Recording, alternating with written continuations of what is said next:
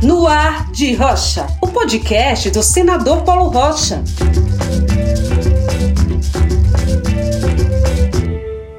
E aí, pessoal?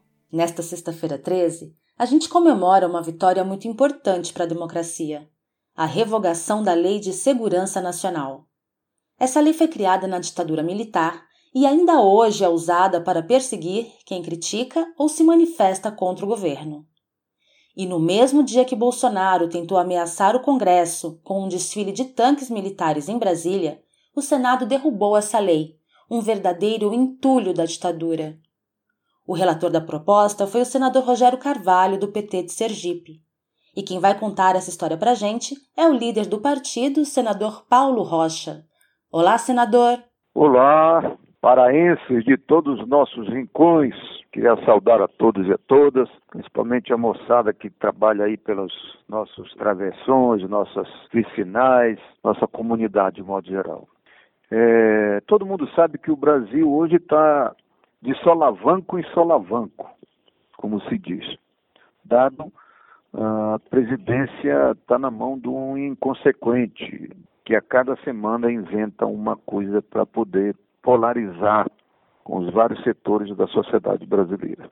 Esta semana, Bolsonaro inventou uma passagem de blindados aqui pela Praça dos Três Poderes. Todo mundo sabe que aqui em Brasília tem essa Praça dos Três Poderes, onde eh, funciona de um lado o Palácio do Governo, representando o Executivo, do outro lado o Supremo Tribunal Federal, representando Judiciário, e o Congresso Nacional, que representa o poder do povo, o poder democrático da representação popular.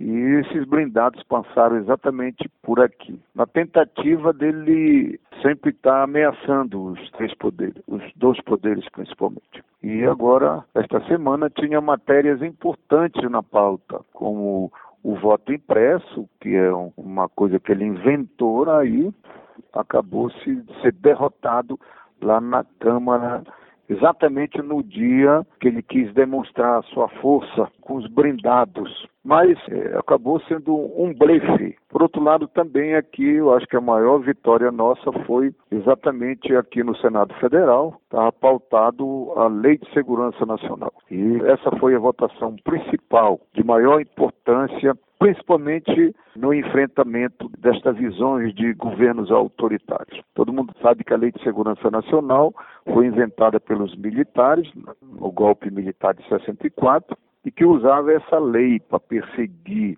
o movimento social, o movimento sindical, uh, contra aqueles que propunham a protestar, a se contrapor aos governos militares.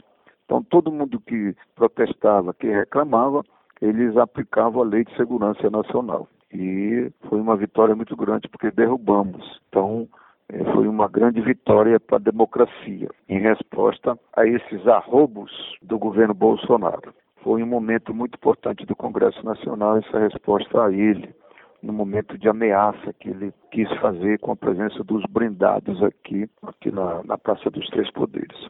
E essa lei, e... inclusive, é usada hoje para perseguir hoje opositores do governo, né? Você não pode fazer uma crítica ao governo que eles usam a lei de segurança. É usada, é usada contra a imprensa, contra jornalistas, contra movimento social, contra enfim, todos aqueles que protestam contra o governo. Na passagem dos blindados aqui, aquele companheiro trompetista que toca aquela música famosa da campanha do Lula, Lula lá, Lula lá, ele foi num desses cantos onde estava passando o blindado e tocou essa música, ele foi preso. Então, mas o nosso povo tem que ficar muito atento, né, porque tem que mobilizar, mas também tem que apoiar o nosso Congresso Nacional, quer seja a Câmara, quer seja o Senado. É o poder, digamos assim, maior, porque é o poder popular, que tem como parar esse tipo de autoritarismo no nosso país. Como nós já fizemos em outros momentos, é, estamos fazendo agora, é, mas é preciso da mobilização popular.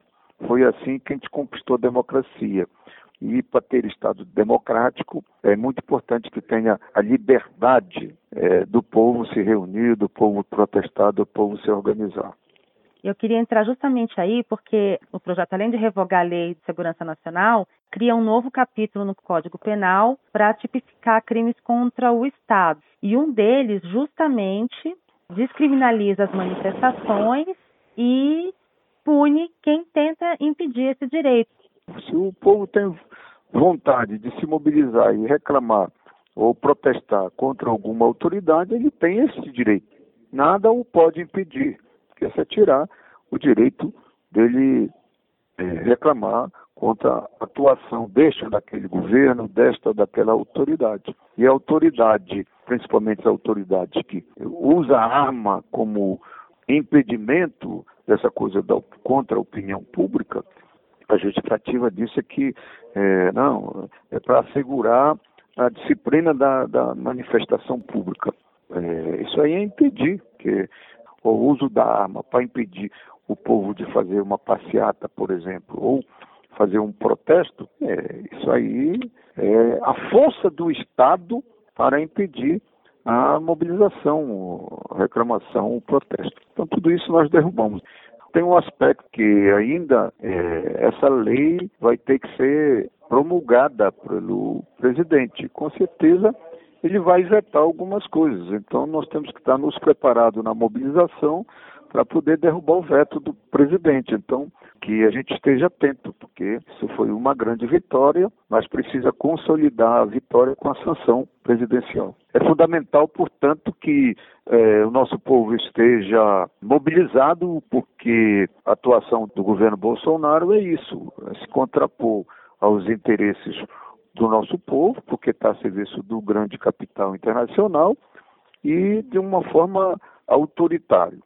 E de olho aqui no Congresso Nacional, porque tem matérias muito importantes aí que eles estão aprontando por aí, que é o caso da reforma administrativa, que nós chamamos, chamamos a atenção do funcionalismo público, é a forma tributária, aí todos os setores, tanto os empresarial quanto trabalhadores têm que ficar atento. A reforma tributária justa é aquela que quem tem muito paga muito, quem tem pouco paga pouco, quem não tem recebe. Então, é uma tarefa que o Congresso Nacional vai se debruçar nesse segundo semestre. Portanto, sempre atento, um olho no padre e o outro na missa. Queria com isso saudar a todos e a todas e dizer que nós estamos aqui sempre compromissados e representando o nosso Pará e os interesses do nosso povo e da nossa gente. E a gente se despede lembrando que as centrais sindicais estão convocando um Dia Nacional de Paralisação nesta quarta-feira, 18 de agosto, contra a reforma administrativa que quer acabar com os serviços públicos. Participe dos atos na sua cidade e vamos juntos derrotar a PEC 32. Cuidem-se muito, um abraço e até a próxima semana.